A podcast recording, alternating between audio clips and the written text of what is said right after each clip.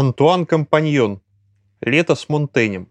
Перевод с французского Сергея Рындина. Читает редактор русского издания Алексей Шестаков. Запахи, привычки, жесты. Внимание Монтэня читателя порой привлекают детали, которые могут показаться совсем незначительными. Вот что он пишет в небольшой главе о запахах из первой книги опытов. О некоторых людях, к ним относится Александр Великий, говорят, что их пот издавал приятный запах, благодаря каким-то редким и исключительным особенностям их телесного устройства. Причину этого пытались выяснить Плутарх и другие. Но обычно человеческие тела устроены совсем по-иному. Лучше всего, если они вовсе не имеют запаха.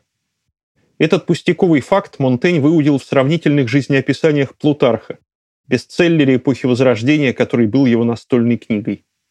А нам он прежде всего напоминает о том, что запахи могли быть мучением для людей и до возникновения гигиены в современном смысле этого слова. Если, как отмечает Монтень, обычно человеческие тела устроены совсем по-иному, нежели у Александра, это значит, что большинство людей пахнет плохо. Во время путешествий Монтеню докучают миазмы в атмосфере городов.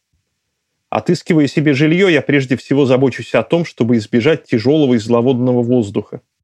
Пристрастие, которое я питаю к прекрасным городам Венеции и Парижу, ослабляется из-за острого запаха стоячей воды в Венеции и грязи в Париже. Лучше бы люди совсем не пахли. Однако Александр с его благоуханным потом не просто не источал неприятного запаха, но даже наоборот, очаровывал естественным ароматом. Согласно Плутарху, он обладал горячим, почти огненным темпераментом, который сжигал и развеивал влагу тела. Монтень обожает детали такого рода и разыскивает их у всех историков. Его не интересуют великие события прошлого, сражения, завоевания. Ему нужны занятные подробности жизни, привычки и непроизвольные жесты людей. Александр Великий свешивал голову на бок, Цезарь чесал себе голову пальцем, Цицерон ковырялся в носу. Эти непроизвольные жесты говорят о человеке больше, чем его великие свершения. Их-то ищет в исторических трудах Монтень. Он сам говорит об этом в главе о книгах, прибегая к образу верного меча из спортивной игры. Меча, который легко поймать, потому что он летит прямо в руки. Историки для меня верный мяч, так как их труды занимательны и легки. Тем более, что человек вообще, к познанию которого я стремлюсь, выступает в их писаниях в более ярком и более цельном освещении, чем где бы то ни было.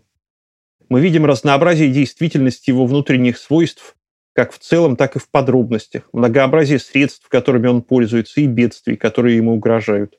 Больше всего мне по душе авторы жизнеописаний. Их прельщает не само событие, а его подоплека. Они задерживаются на том, что происходит внутри, а не на том, что совершается снаружи. В исторических книгах, которые Монтень любит больше всего, ему интересны не сами события, а их подоплека, то есть мотивы, взвешивания которых предшествует решениям, и то, как эти решения принимаются. Ход событий зависит от случая, а их подоплека больше говорит нам о людях, позволяя понять, что происходило у них внутри. Вот почему Плутарх – историк во всех отношениях в моем вкусе. Мне очень жаль, что у нас нет десятка диогенов лаиртских или нет хотя бы одного более пространного и объемистого. Ибо меня не в меньшей степени интересует судьба и жизнь этих великих наставников человечества, чем их различные учения и взгляды. Изучение чужих жизней привело Монтэня к описанию своей собственной.